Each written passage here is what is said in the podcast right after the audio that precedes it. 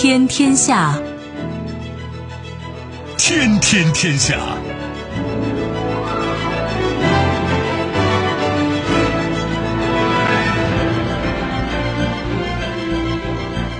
历史穿行者，新闻摆渡人。听众朋友，大家好，您正在关注收听的是《天天天下》节目，我是夏萌，和我一起陪伴各位的还有本节目评论员重阳。世界纷繁复杂，新闻随时发生。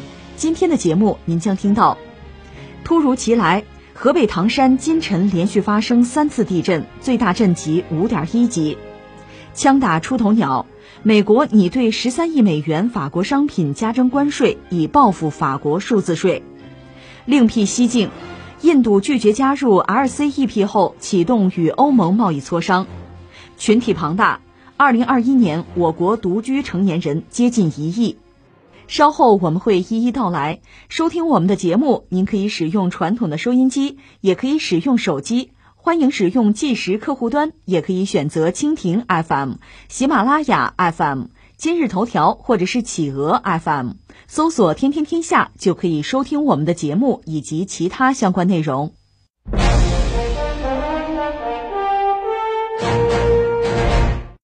天天天下来关注地震。七月十二号，河北唐山市连续发生三次地震，等级分别为五点一级、二点二级、二级。其中，五点一级地震是发生在六时三十八分，震源深度十千米，震中位于北纬三十九点七八度，东经一百一十八点四四度。根据中国地震监测数据显示。本次地震震中周边两百公里内近五年来发生三级以上地震共十七次，这次五点一级地震是最大的一次。这是大家都在议论的话题吧？唐山的地震，河北省抗震救灾指挥部办公室是最权威的消息吧？就在七月十二号六时三十八分，嗯，这个时间我正在户外运动呢，所以我还真没感觉，这是后知后觉了。后来才知道是有这个事情，就是唐山的古冶区。五点一级的地震，震源深度是十公里吧，震中是在北纬三十九点七八度，东经一百一十八点四四度。七时二十六分又有这个二点二级啊，二点零级的余震。那省政府已经启动了三级应急响应。呃，给人印象比较深刻的三个，一个是呢，目前说古冶区没有人员伤亡的情况，但是呢，有这个老旧房屋开裂的现象。再就是看相关的报道，唐山市的消防救援支队指挥中心反应非常快。马上是调了古冶区大队，还有金华道消防救援站、临西道消防救援站是到震中，支队的重型轻型地震队是迅速集结。另外就是铁路部门反应也非常之快吧，他有应急预案的，所以第一时间一个是扣停要途经这个地区的列车，然后就是对呃相关的吧，就基础设施啊设备做全面的检查。目前看，一个是线路安全，再就是扣停的列车已经呃恢复了正常运行了。再一个，就第三个是什么呢？有网友就讲说，就看电视，开着电视，听到这个嗡嗡的响，一看是地震预警，然后就有震感了，就是电视里收到了预警信息。这给人印象深刻的这三件事情吧，啊，没事就好，因为唐山在一九七六年曾经发生过地震嘛，造成重大的人员伤亡啊，记忆犹新。那我就是唐山人，那汇报一下，我也有亲人。在地震的时候罹难吧，那我的父亲当时是作为医护人员，第一时间到现场去参加救援吧。那时候我还很小，但是已经有很深刻的印象了。一个是地震惨烈，再就是全国人民帮忙嘛。所以今天你说到唐山，很多人会想到当年的地震，但是作为唐山人呢，对整个国家、对同胞们当时的这个关爱和帮助，那也是有一种刻骨铭心的记忆。也是有一种感激的。后来你看，零八年有汶川地震，现在有有武汉吧，大家一讲这种心情啊、心态，其实是其实能相通的。好在现在我们看到消息说没什么事而且唐山方面呢，最新的消息有专家呀，有官方也在讲，这个确实是一九七六年那次唐山地震的，等于说余震吧，一个起伏。你说几十年了还有这个，哎，这你还别较劲。一个是这种事儿，恐怕你还真听专家的。第二呢，你知道沧海桑田啊，一说到地质、地质结构这些东西，它要计时啊，它那个单位和我们人的生存的状态啊、生活的节奏，那还真不是一个数量级。所以目前看，总的来说，嗯，没有更糟糕的消息，这是一个。再一个就是，这次这个地震毕竟是地震了五点一级嘛，它就像一次演习一样，就各方面到底水平怎么样，能力怎么样，也算是算是一个考试吧。我们注意到各方反应很快，都有预案啊。尤其是第一题的，我想说的是电视。早晨六点多看电视的人总是有限吧，所以我有一个担心或者有一个建议啊，就是这种地震预警，通过电视发布这个渠道当然很必要啊，或者说这个渠道必须要保留，但与此同时，恐怕还得开拓新的渠道，比如广播，比如手机，就互联网啊，通过什么样的方式？尤其是早晨要六点多的话，其实很多人也许没有起床。拿我来说，我在户外就没有看电视，这个信息我就收不到。所以，通过什么方式让大家尽可能多、尽可能及时的了解这个预警信息也非常关键。这是咱们就事论事儿。你说啊，还有话说吗？其实我想说说日本，因为一说到地震，我们马上想到的是什么？这个世界上就饱受地震困扰的一个国家——日本。呃，对于日本呢，在这个抗震、防震。那减灾在这个领域，其实你得说人家有绝对丰富的经验，他老地震嘛。当然，你说是不是做的就非常好、非常完美，也不能这么说。你看他那个三幺幺，对地震、海啸和事故，包括之后，他处理这个事儿、收拾这个事儿，坦率讲，我并不认为做的很好。但是呢，呃，两面说，做的不好该提醒、该批评，这是一方面；但是人家做的好的，该关注、该学习吧。我们说日本一个地震频发的国家吧，还有其他自然灾害吧。所以，面对地震，你看他们的这个预防啊，你看他们的应对，应该说还是有很丰富的经验，值得我们关注哈。呃，就说这么几样吧。我印象比较深的一个是什么呢？就是对比我们自己，我倒觉得，因为中国太大，你说地震，我个人理解，这个和地质结构是有关系的，不是是个地方就会闹地震，这么说吧。但是呢，有些地方恐怕有点危险，经常闹地震，这和地质结构啊。和这个所谓地震带分布哈，它确实是有关系。但日本倒霉嘛，你就骑在地震带上了嘛，这是日本吧？所以它地震多呀，灾难就多吧。所以就我们中国来讲，我觉得也没有办法照搬照抄日本的一些经验哈。但是他们有些做法，你比如说全民教育、社会教育，这个我倒觉得对我们还是很重要。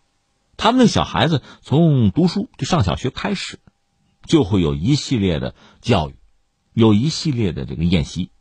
每年会有一次地震演习的，就学校啊，甚至他都会有这个地震体验车，而且学校建立防灾组织，那孩子们需要学习这个减灾防灾的知识啊，他们自己有什么道德课、综合学习课、课外活动啊，都可以用来培养学生的防灾意识。我想对我们这就是一个提醒，我们也有相应的课程啊，有这个什么中学就道法课呀，有体育课呀，课外活动啊，甚至你看到暑期结束之后。这九月份学校开学，很多学校还会有军训，高中生、大学生都有吧。当然，军训你比如说队列训练这类的东西，我觉得很重要，培养集体荣誉感啊，培养纪律性啊，这没问题啊。但是与此同时，还可以有点别的吧。最基本的就是防灾减灾的知识，包括这个紧急救护，面对火灾、水灾，什么心肺复苏、简易担架的制作、使用，哎，这些东西是可以学一学的吧。另外，不光是说学生孩子啊，就是公众居民，这个防灾的意识也应该有吧。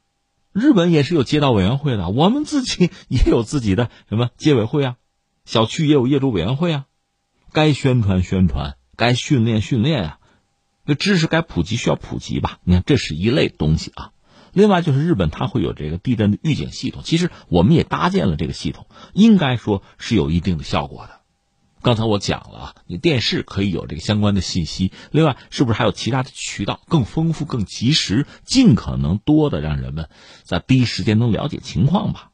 另外，防灾用品，你想这个在日本它都是一个产业，是家家必备的，从这个紧急的避难用包，甚至具体到什么呃急用的哨子，能发出人们容易听到的声音，就是呼救吧？什么压缩内衣，不需要用水的洗发剂。能燃烧一百小时的蜡烛都有，它是个产业呀。这种紧急避险呀、防灾救灾啊，这个其实每个家庭，你想啊，像灭火器、像那种手摇充电的收音机啊、电灯啊，你想想，真还是有用的。甚至可以再拓展到什么冷冻蔬菜啊，就长期能够保鲜的食品呢。因为作为地震嘛，小震你就跑了，大震你也跑不了。万一被压在什么地方，怎么生存？尽可能长的延长自己生存的时间，等待救援啊。这里面道道很多，那再就是建筑了。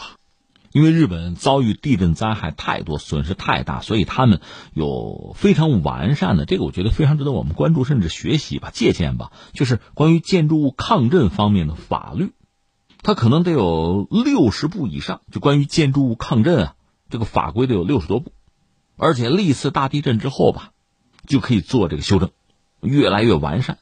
其实。往好里说，每一部法律法规都是日本抗震经验的总结；往难听里说，那都是血的教训换来的呀。那它规格都比较高吧？我查了一下，它这个建筑基准法修改过多次了吧？它的这个住宅啊、楼房抗震标准是要经得住六到七级地震摇晃而不会坍塌。地方行政部门、消防署、警察局，还有什么广播电视局，这算社会服务机构是吧？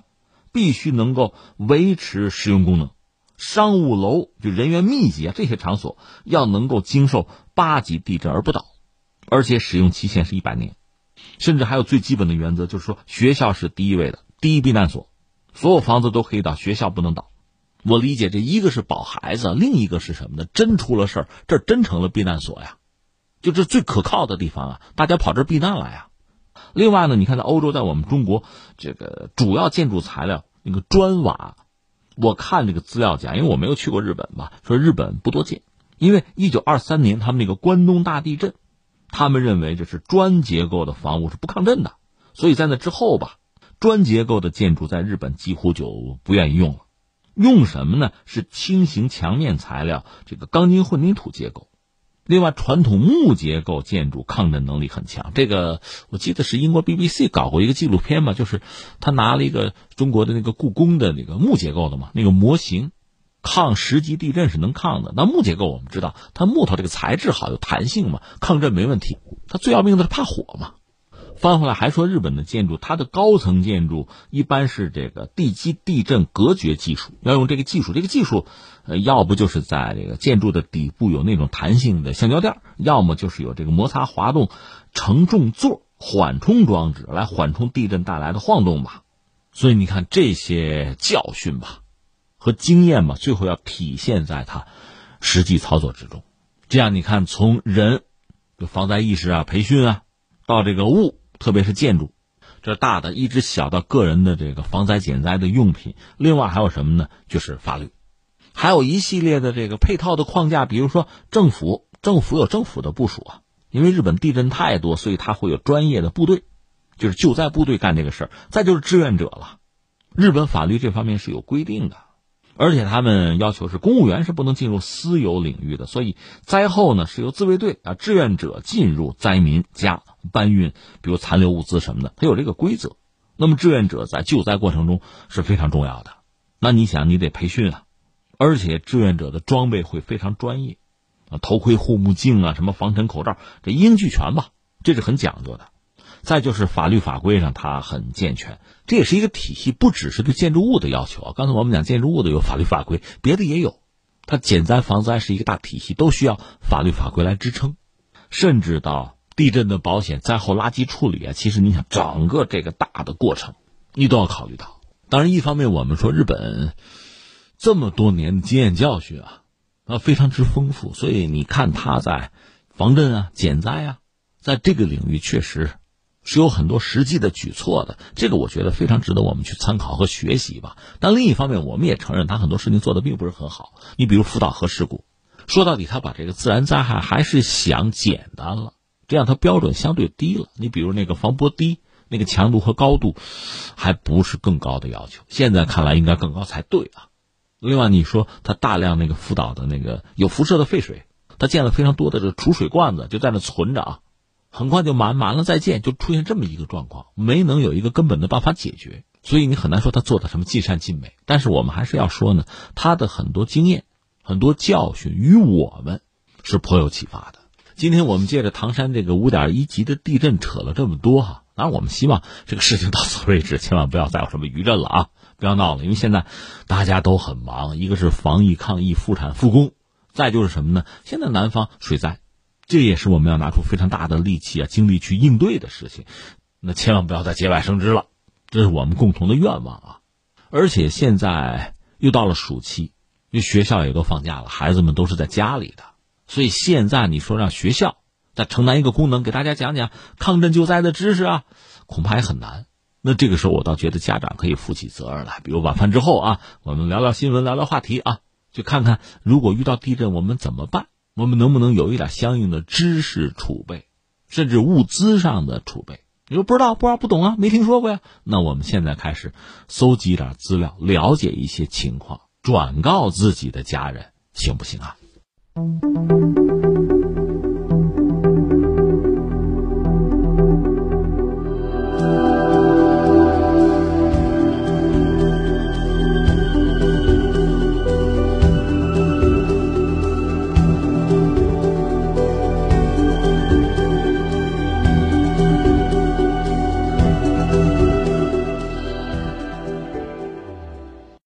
美国贸易代表办公室十号发布公告说，美国拟对价值约十三亿美元的法国输美商品加征百分之二十五的关税，以回应法国开征数字服务税对美国科技企业造成不利影响。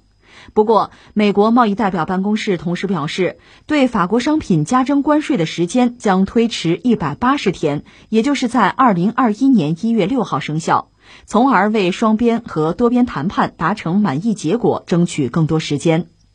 去年七月，美国贸易代表办公室宣布对法国数字服务税启动“三零幺”调查。去年十二月，美国方面认定法国数字服务税歧视美国互联网企业，并威胁对法国香槟、奶酪、手提包等价值约二十四亿美元的商品加征最高达百分之百的关税。这是关于数字税，说到底是美国和法国在闹闹，其实也是雷声大雨点小。这叫什么？呃，光听楼梯响，不见人下来，还要谈 哈，就是双方都在做事，啊，向对方施加压力，就这么一个过程吧。呃，什么时候会有真正的结果，还得等着瞧吧，看看再谈吧，接触能到一个什么程度吧。你这事儿倒是值得关注一下。我们扯一下，第一，我们先讲讲这个所谓数字税的来历吧。呃，你知道？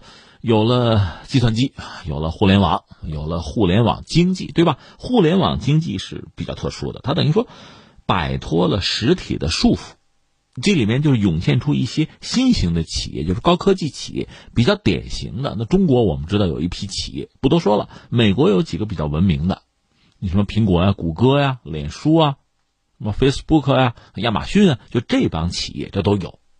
在这个方面呢，中国、美国做的确实在全球比较好，比较有名嘛。你就要么看市值，要么看规模吧，就这企业做的比较好。那么欧洲呢，其实谁也不傻，欧洲人早就知道数字经济啊、数字产业会大行其道，这没问题。那你说欧洲人想不想搞自己的互联网科技公司啊？当然想了。你真说人才、技术，他也不是没有。说但是他麻烦在哪儿呢？欧盟嘛，我们讲二十多个国家凑到一起，这么一个。超大规模的经济体，实际上它和国家，你比如我们中国十几亿人口，我们是个统一的多民族的国家，它是一个统一大市场。欧盟不是这样，所以你看啊，它语言就不统一，对吧？呃，文化也不统一，宗教、历史，你要算算这些因素哈，其实要搞别的还行，但是你要说搞这个互联网的，就 IT 的科技公司，恰恰很难。所以这个就像一个先天的一个短板、一个缺陷一样吧，就欧盟就没能搞出自己特别像样的大型的互联网公司，就科技企业搞不出来，这点和美国和中国还真不能比，这就尴尬了。所以那这又是一个大市场，大家都有这个需求，你没有，你没有就别人赚这个钱吗？那欧盟这个钱基本上让美国人赚了，因为你像欧盟，我们聊了吧，你看五亿人口。人均得有四万欧元吧？这个 GDP 啊，这么大一个市场，又是数字经济时代，这个需求是没有问题的。这市场很大，要赚钱坦率讲很容易啊。问题是你欧洲的企业赚不到，美国企业赚了个盆满钵满。当然，中国也有些企业在那儿，只不过美国企业呢更典型、更显著、更引人注目，而且他们在欧洲做的越好，挣得越多，就意味着欧洲相应的企业它更做不起来。对吧？这是一重损失，还有一重损失。你说你挣了我的钱，你交税也行，对吧？我税收上我弥补一下，在这个物质上、精神上我弥补一下，行不行？不行。这又说到欧盟又比较特殊，我们说它是二十多个国家就经济体啊，小经济体凑在一起的一个大经济体，所以很多国家的这个税率啊、税制啊是不一样的。你说统一不就完了？哪儿那么容易就统一了？那统一成一个国家倒好了，不是统一不成吗？还是二十多个国家，这不英国还脱欧了吗？可见这里边是有矛盾纠纷的，就是各国有各国的国情。你说人口啊、习惯，刚才我们讲宗教、文化、历史这些东西不一样。另外呢，经济发展的水平也不一样。我们之前讲过，东西是有隔膜的，南北是有差距的，对吧？这是欧盟，所以很多跨国公司一到欧洲。到欧盟这个市场一看，嘿，可以啊，这样啊，它有一种叫做双重爱尔兰荷兰三明治策略，什么意思吧？就是说我呢，就跨国公司啊，就比如美国那些高科技公司吧，我在法国，我攫取利润，法国税率高啊，关键你听我的啊，我在法国就赚了钱之后，我把这个钱就利润呢，我转移到爱尔兰去啊，或者荷兰，为什么他们税率低啊，甚至零税率啊？我在那儿去纳税，我也不是不纳税，我换个地儿。那按照你原来欧盟既有的结构、既有的法律，你不能说我违法呀。但是我就让我的利润最大化了，所以像法国这样的国家就干瞪眼看着你挣钱，一点治也没有啊。我这有个数据，不是最新的，二零一五年说有超过八千亿美元的利润是转移到那个低税率国家去了，能占到跨国公司利润的百分之四十，就这么高。而且就这些跨国公司来讲，人家叫合理合法呀。但是从欧盟国家来说，谁也不傻呀，很清楚这里面的猫腻是什么，怎么办？你说那赖你欧盟啊？你这一帮国家税率要统一了，不就没这个麻烦了？这是废话，他要能统一，早统一了。那从这个角度解决问题，解决不了就要想别的办法。其实从其他角度看啊，也是有些问题。我们以前也讲过，你说就国际贸易，我们就说苹果手机在中国生产组装的苹果手机卖到日本去。你走海关嘛？我们知道，这一看是中国向日本出口了产品，但实际上这个钱谁挣到手？美国人挣到手了，那他还不这么统计。然后特朗普就说：“我美国吃亏了，我贸易逆差了，还要跟中国打贸易战，什么意思呢？这里面这个统计的方法确实有问题。以前这个方法是没问题的，但是到了全球化的时代，全球贸易，这个产业链、供应链全球化，这个时候你按原来那个标准走，肯定就不对了。”欧盟就说：“对呀，我也是这意思啊。咱就说全球企业税这个发展已经滞后于数字经济了。就作为政府，我们没有办法控制这种跨国的呀、虚拟的呀，就数字的吧。它不是实体实业了，缺乏存在的这种企业征税，我怎么办？这样，欧盟委员会呢就考虑说，对企业数字服务，咱要不就征税吧？这就是所谓叫数字税。早就有这个想法。”具体说什么搜索服务啊、社交服务啊，你听见没有？什么即时通讯服务啊？就是美国那几个大企业，他们提供那几样服务，咱们就针对它吧，设计设计吧。有人也算过，说这些科技企业吧，他们的有效税率不足传统企业的百分之五十啊。所以欧盟一直干瞪眼，自己这也发展不起这数字产业了。那有了像美国大企业在这把着，你更发展不起来，而且你税又收不到，我凭什么呀？所以欧盟现在想一系列的办法，你看关于人工智能，他想什么呢？他想伦理呢。从伦理这个角度，我站个脚，我约束住你们，我管着你们，要不然你们为所欲为，钱不都让你们挣了吗？他这么考虑问题。那说关于数字税，是不是欧洲能达成共识？那也说不好。嗯，大家想法不是很一样，态度也不同吧。法国是很高调，大张旗鼓，我说我先来。这里边三点，第一个呢，法国人确实这个特立独行，啊，高如雄鸡啊，很高傲啊。敢为天下先，这确实是一个。第二是什么呢？他真缺钱呐，这是法国呀，他经济确实有问题。二零一八年开始就闹那个黄马甲，马克龙一系列改革其实遇到很大的阻力。说到底，你国家或者政府手里没钱嘛。你记得去年我们关注他搞一个全国的大辩论，他搞过这个吗？到最后说我们减少税收，哎，现在可算来了个机会。你看，开源节流嘛。节流很多事儿，我压住税收，我减少。现在有个开源的机会，对外国的企业征税嘛？美国企业征他一家伙哈，数字税名正言顺。他缺钱啊。再有一个是什么呢？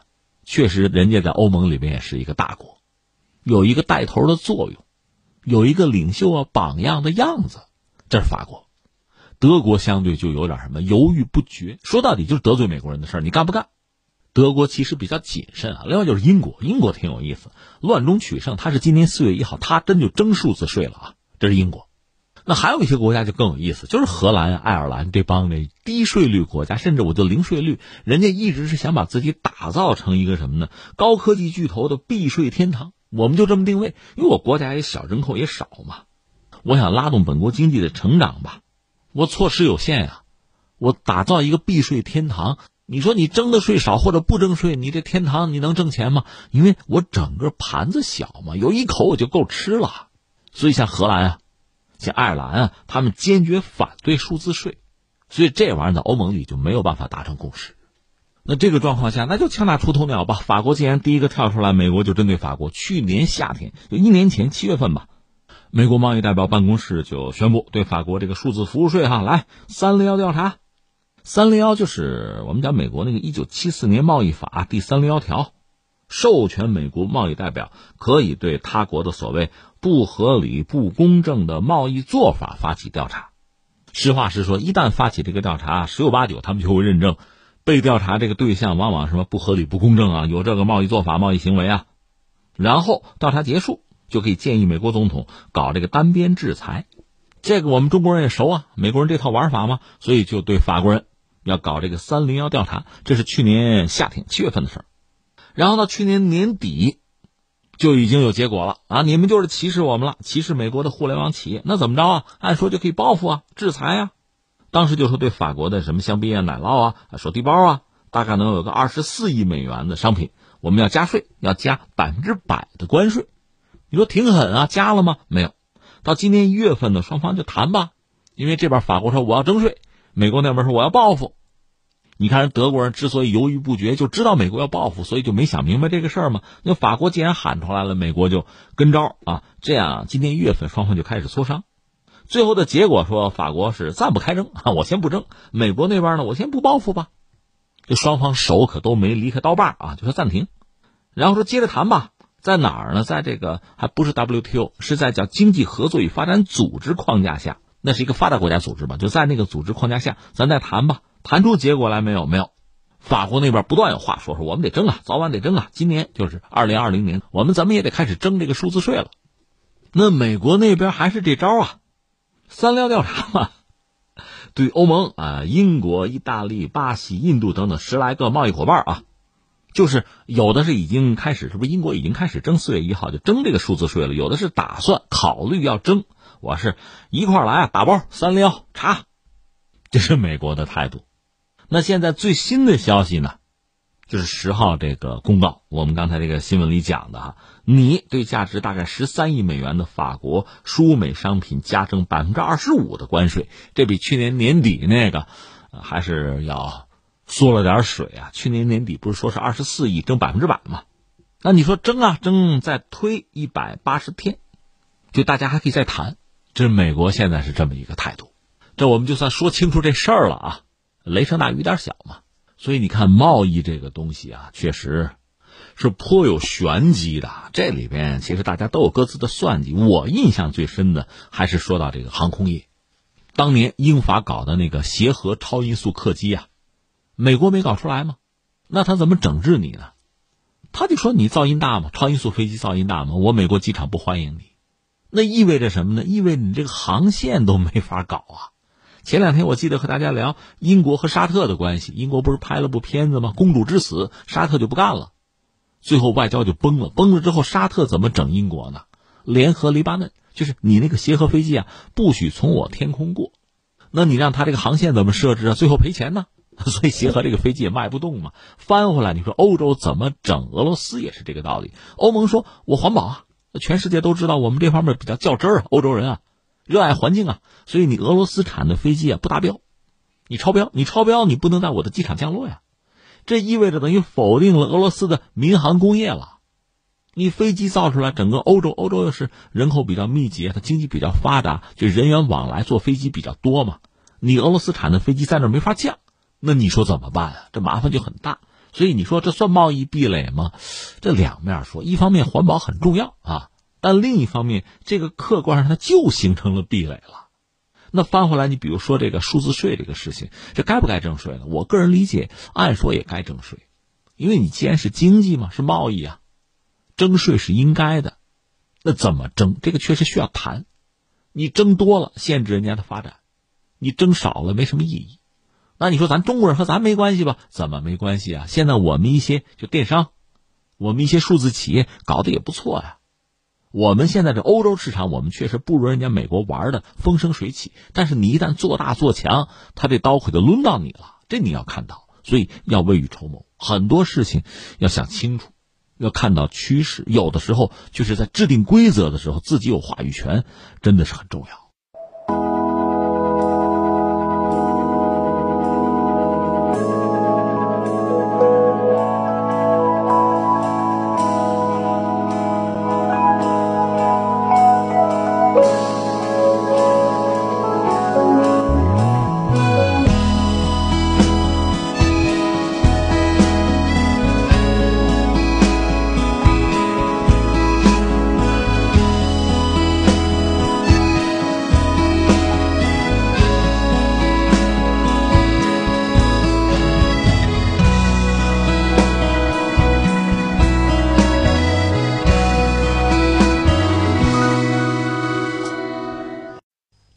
下来关注印度。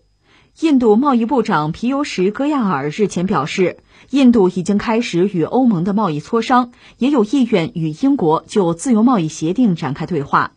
印度在去年已经退出区域全面经济伙伴关系协定，也就是 RCEP 谈判。RCEP 由东盟十国发起，邀请中国、日本、韩国、澳大利亚、新西兰、印度六个对话伙伴国参加。通过削减关税及非关税壁垒，建立十六国统一市场的自由贸易协定。在经历了长达七年的长跑后，去年底在第三届 RCEP 领导人峰会上，除了印度之外，十五个成员国发表联合声明称，所有的书面谈判以及市场准入规则的谈判已经结束，成员国于明年签署协议。呃，这个消息一句话就是，印度这不一直对 RCEP 是抵触啊，拒绝。现在有新的消息说，人家要和欧盟谈啊，谈自贸，这个事情让人觉得真是这无言以对啊。印度还真有想法，当然欧盟也未必不需要啊。这个事情我们一样一样说。关于印度拒绝加入这个 RCEP、拒绝签字这个事儿，我们前两天刚关注过。话说亚太嘛。这个圈子就是东盟十国加上中日韩，再加上新西兰、澳大利亚，再加上印度，凑的一块十六国。咱们能不能搞一个自贸圈子呀？一直在谈，谈了七年，到去年年底的时候，大家签字吧。这个时候，莫迪站出来说：“我不签，我觉得对我们国内经济有伤害，我就不签了。”然后日本站出来说：“那印度不签，我也不签。”这事儿等于说就就停在这儿了。但是随后呢，其实。就有变化，一个是除了这俩以外，其他国家说要不咱先签吧，包括中国在内，我们还是积极推动这个事情。结果日本大概表态说，印度不签我也不签，可能二十五天之后，这态度就松动啊，就缓和，说我们也争取签吧。然后就是疫情了，但是呢，现在最新的消息，呃，日本方面还是表示说争取今年内要签。那 RCEP 除了印度之外。剩下这十五家还是愿意尽快把这个事情做了。其实你看，疫情导致全球经济都出了问题，后疫情时代大家都愿意抓紧啊，有个群啊，加入个组织啊，赶快想办法恢复经济吧。多一个平台啊，多个朋友就多条路嘛。呃，同时呢，对印度依然摇动橄榄枝，就你什么时候进来啊，什么时候来，咱随时谈啊。但是印度似乎铁了心不愿意进来，特别前两天放话，只要是中国主导的，我们就不加入。这个 RCEP 是不是中国主导的？我们是笑而不语啊。那日本人家还想主导呢。之前呢，各家小心思我们也都分析过。总而言之，印度就没有进来，没有进来。他的意思就是说，一旦真的加入 RCEP 之后，大家彼此降低关税、开放市场之后，印度很担心自己的市场，不管是工业啊，工业呢主要就是中国，包括东南亚国家，这个工业产品就涌入印度。农业也是一样，也很脆弱呀。一旦开放市场之后，自己的经济被冲击，他担心这个，那你闭关锁国不就完了吗？对吧？没有，人家印度现在想的是和欧盟谈一谈，所以就出来这条新闻。那你让我我说什么呢？我觉得咱们绕个圈子。第一，我想说的是谁啊？是印度和英国。你说英国不脱欧了吗？对啊，我恰恰说的是印度和英国，他们俩关系其实比较特殊。从传统讲，那是就殖民者吧和被殖民者的关系。所以关系比较特殊，这个事儿啊，人家双方都没觉得有什么过意不去，就这么说了。所以说双方关系相对要特殊一点。这个特殊其实更多的是情感上的。至于经贸上的，待会儿再聊啊。这情感上的，双方似乎有共同的价值观啊，什么文化传统啊，英语也可以作为印度的官方语言啊。大概现在有一百一百五六十万吧，就印裔啊，生活在英国，而且大量的印度年轻人，那当然种姓要高一点，或者说家庭背景好一点，愿意去英国留学，就成了一个传统吧。所以，呃，双方领导人，英国这边也是，卡梅伦我记得就曾经曾经强调说双方是特殊关系。这卡梅伦时代啊，之前的事情了啊。那我们说现在，现在呢，我倒觉得双方存在相互需要、一拍即合的可能。尤其是英国方面，就约翰逊首相啊，他现在也得思考英国的未来啊。一个是英国已经脱欧，那下面几个重要的关系你得厘清啊。一个是你跟欧盟的关系怎么样？谈吧，到现在其实没谈出一个什么结果。说是争取今年年底出个结果啊，大家目前看。努力吧，但是好像没有特别乐观。如果谈不下来呢？那英国和欧盟的关系就是在 WTO 里边两个成员国的关系，那就形同路人了吧？这是一个。而且英国对欧盟呢有一些看法，别的不说，就是说疫情爆发以来，欧盟表现不佳。那你本来是一个跨国家的一个联合体啊，联盟啊，彼此之间相互的扶助是最基本的嘛。要不然我加入你干嘛？但是表现并不好，这个让英国对欧盟的印象啊。恐怕也会打折扣。那咱们将来谈经贸关系能亲到什么程度呢？啊，这是一个问题。再就是美国，这美国对英国来讲叫又爱又恨。你脱离欧盟之后呢，就是偏向美国，似乎是题中应有之意。但是美国很霸道啊，就逼着你做这个做那个呀，他又不负责养着你啊。我们中国人讲什么，责权利是要相结合，是要相统一的。你不同意啊？没有利也没有权，光让你担这个责，你干不干啊？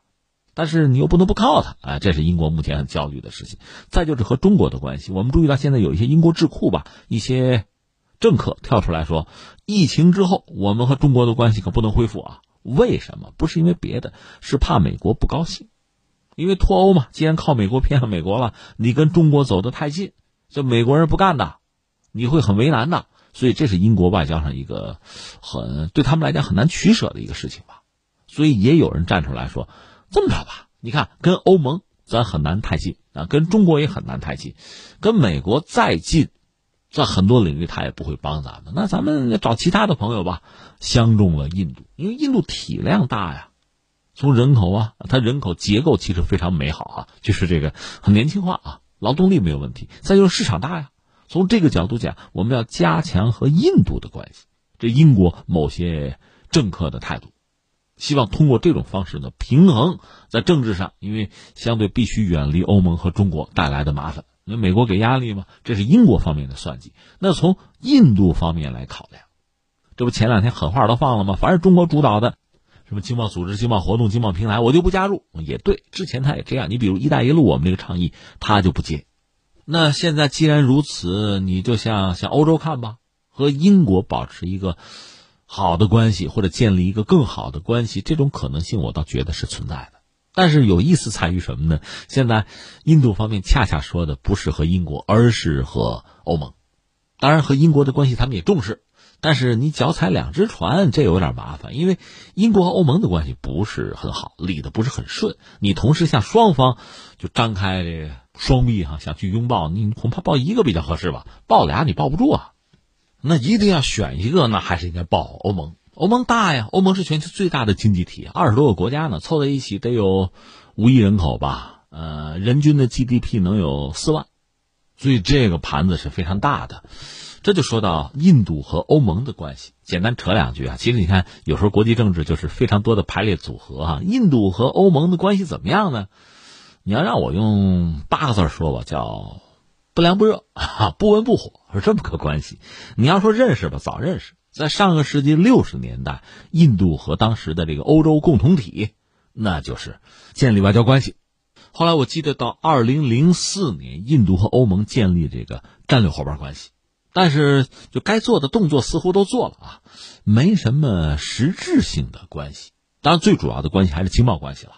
从印度这方面说吧，它的进出口就买和卖啊，呃，跟欧盟啊，大概能各占，我记得是百分之二十七，就是印度出口的总盘子里，进口的总盘子里，就是像欧盟出口也好啊，或者从欧盟进口也好，大概都占到百分之二十七，就这个状况。那你说不少吧？快到三分之一嘛，应该说还可以。但是从人家欧盟那个角度讲，印度这个经济体就应该说就可有可无了，占的比例就很小了。就是你印度没有太多的东西能卖给我，我没什么看得上的，贸易额度就不大，不大的话，你这权重小嘛，你在人家心目中就没那么重要嘛。嗯，更有意思的是从印度这儿讲，二零零八又是个坎儿。二零零八年呢，因为西方闹金融危机嘛，当然波及全球啊，但是这个事情是一个西方衰落的征兆，而印度恰恰就是从那个时候到现在，它的经济增长率是比较高的。疫情之前我们说啊，所以印度自信心爆棚啊。他还不大看得上人家欧盟呢。从欧盟那儿呢，从实力上算，印度又占不了多大的份额，所以连最基本的经贸这个压舱石都谈不上。另外，印度说和欧洲合作，和欧盟合作吧，希望在反恐上合作。但是欧盟认为什么呢？那跟你合作了，那万一你利用我们的这个力量，你对付巴基斯坦怎么办？有这个顾虑。而且欧盟是二十多个国家嘛，对印度的态度其实不一致。就很难达成统一的东西，双方在很多领域其实都是有分歧的。或者我们这么讲啊，你看欧盟，我一直在讲，它是一个人类很伟大的一个尝试，就是很多国家凑在一起嘛，是一个超国家的一个群体，有点后现代的意思。而印度本身呢，它的市场很像欧盟，什么意思呢？因为印度是一个就联邦制吧，它各个邦啊差异非常大。貌似是大市场，其实是细分的很多小市场，就很像欧盟嘛。它并不真正的统一，它有点前现代的意思。所以你说欧盟和印度之间，呃，在很多领域其实咱不好说它格格不入啊，它对不上茬。所以你看，二零零四年他们就应该说是战略伙伴关系，到现在你说，嗯，咱也不好说人家停滞啊，但你得说它是个冷灶啊，不温不火，不凉不热嘛，这是我的评价，一直到现在。那现在你说印度开始向欧盟转向，来咱谈吧，自贸吧，怎么来看这个事儿呢？我觉得三点。第一点呢，咱说到底还得拿实力说话。呃，前几年就开始有这样的声音啊。呃，疫情爆发之后，我不是也说嘛，有些西方的智库开始考虑呀，中国要闹疫情了，谁能替代中国呀？列了一帮国家嘛，你看这个土耳其啊，印度。墨西哥、越南，再加上中东欧一些国家，列来列去，到现在，中国现在疫情是控制住了，看你们吧，就出现这么一个局面啊！但是刚才我们不说嘛，它是有一个名单的，印度、越南都在这个名单上。几年前就疫情之前，就有人在探讨一个话题：谁能成为下一个中国啊？甚至谁能取代中国？就是把印度和越南还进行过对比。包括我们国内有些学者也去实地考察，最终的结果是什么？我看一些这个对比啊，就中国的学者做了一番评论，说什么呢？说越南和印度大约相当于中国二零零五年、零四年，差不多是那个状况。但是从观感上看，印度似乎不如越南更现代化。当然，我们说了，印度最大的优势，我觉得是劳动力，劳动力人口啊，它非常年轻化。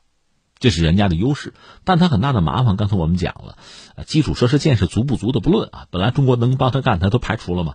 就说他最大的问题其实还是市场不统一，每个邦有每个邦一套，它表面上是一个大市场，实则不然，它等于细分很多小市场，它市场的需求标准是不一样的，这个你想带来非常多的麻烦。实际上，最聪明的是商人，是资本。那中国的商人，中国的资本，如果投资的话，你看到在越南投的更多。越南的劳动力、越南的工作效率，包括改变这个生活啊、提升幸福指数啊，这个动力似乎更强。当然，印度那得有十几亿人口，那越南和它比不是一个数量级。但是很多人讲，如果真的啊二选一的话，宁可看好越南，是这样一个判断啊。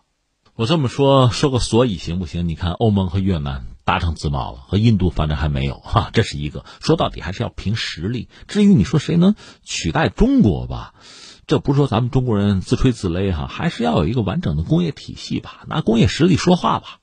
你要比不过、替代不了这个，你说替代中国恐怕谈不上。这是一个。第二个呢，我们接着说，印度和欧盟要谈自贸啊，他不加入 RCEP，他怕吃亏嘛？那你和欧盟谈，你就不怕吃亏吗？或者说吃欧洲人的亏，你觉得就光荣吗？你的问题还是那些问题，你的经济还是你的经济。你说人家欧洲发达国家多，那你说 RCEP 里边，啊，澳大利亚、新西兰得算吧，韩国、日本得算，新加坡也得算吧，这都算发达国家一样的。而你印度这些产品，你面对 RCEP 里边的成员国，如果说你没有优势的话，我不知道你面对欧洲这些国家，你就敢说你有优势了？不应该吧？因为双方的贸易额不是在那摆着呢吗？说到底，人家对你产品的需求就在那摆着呢嘛。而且我记得美国人曾经评论印度，就说印度就在全球范围内，你关税太高啊，就是贸易壁垒太多呀。美国人是这个感觉，我相信欧洲人也会是这个感觉，这是一样的。那最后第三扯到我们中国，扯一句吧，呃，我经常引用毛泽东的那句话，就是什么是政治啊？就把自己的朋友搞得多多的，把敌人搞得少少的。全世界就一二百国家，我们说现在并不是战争时期，战争咱讲的是输赢胜负。又不是战争时期，是一个竞争的时代。你说冷战也行，但在这个时候呢，毕竟不是简单的争胜负输赢，那争的是什么呢？争的是咱们拿人举个例子，争的是个人魅力吧，争的是自己的朋友圈啊。我的朋友比你多呀，我圈比你大呀，我比你更有感召力、号召力啊。我们争的就是这个，所以呢，多交朋友，广结善缘。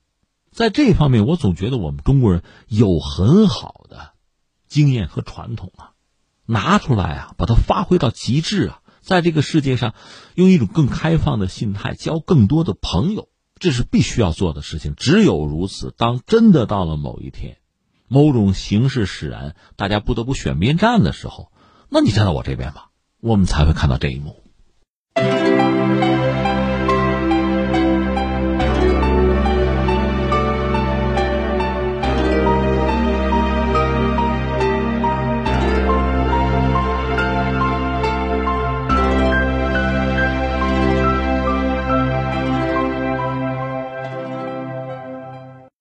根据民政部的数据显示，二零一八年我国单身成年人口达二点四亿人，其中超过七千七百万成年人是独居状态。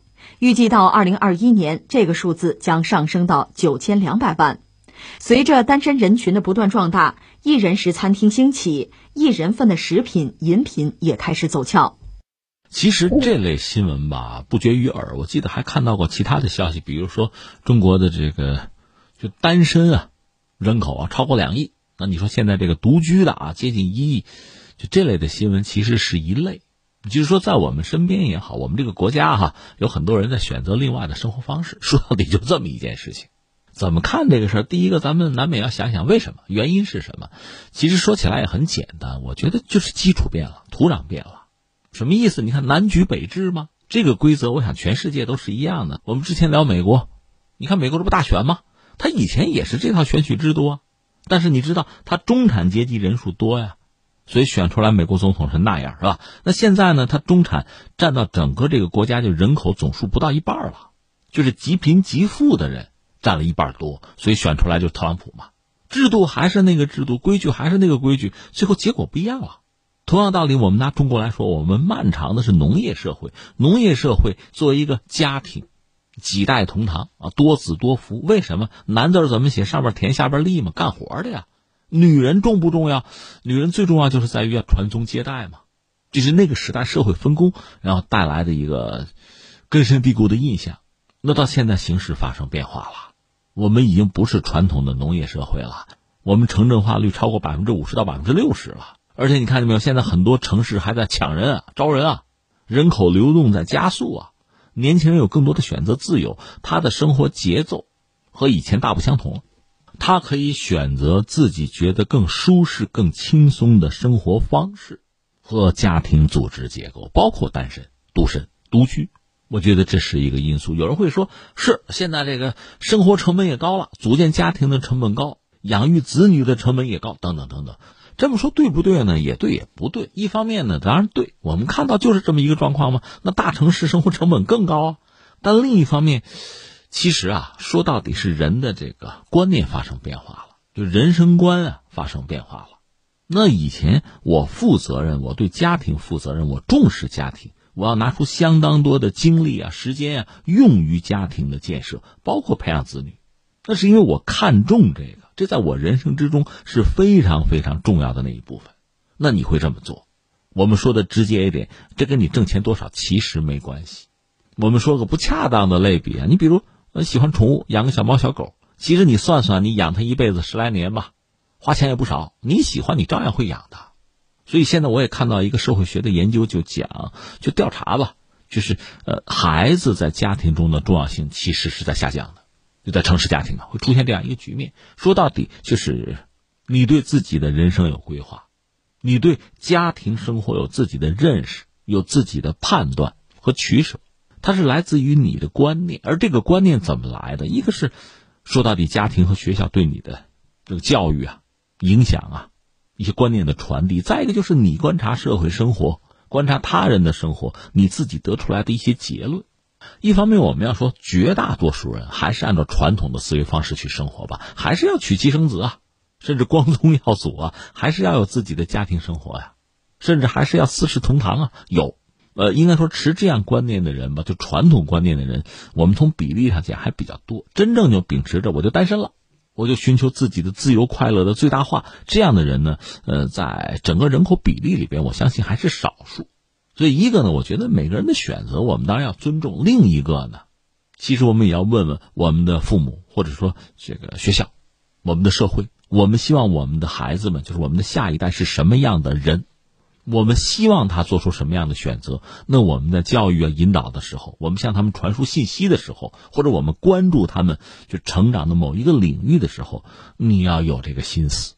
你就拿家庭来说，如果我们看到都是家庭带来的更多的负面的东西，争吵和压力、累赘和负担，如果都是这个东西，那当然不要为好了。而那种责任和担当、快乐和幸福，如果很多年轻人能够看到甚至体会到的话，他也会有组建家庭的兴趣和勇气。就这样啊，所以这是一个我们要说的。再有一个要说的是什么呢？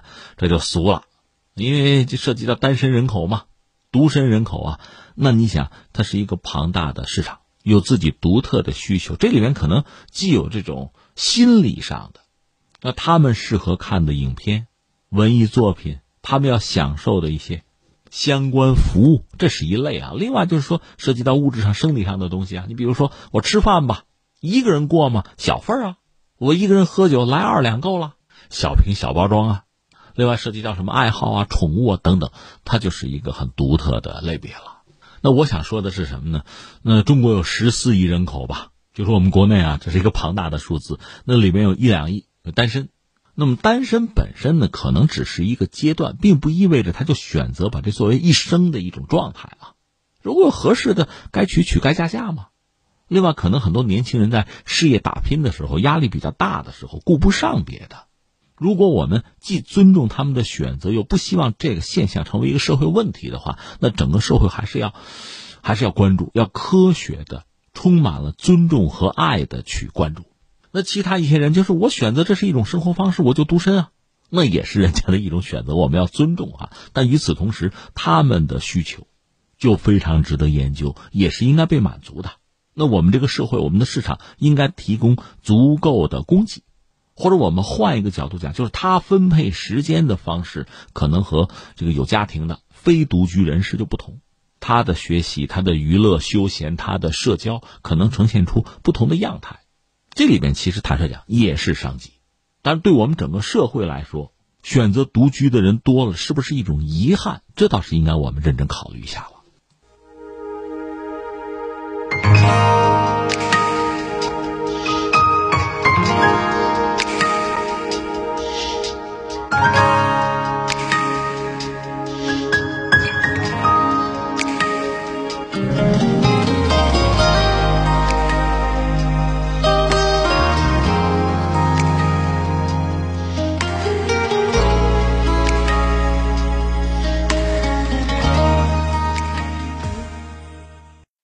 好，听众朋友，以上是今天节目的全部内容。最后还是要提醒您，收听我们的节目，您可以使用传统的收音机，或者是手机，通过计时客户端、蜻蜓 FM、喜马拉雅 FM、今日头条或者是企鹅 FM，搜索“天天天下”就可以找到我们的节目。我们明天再会。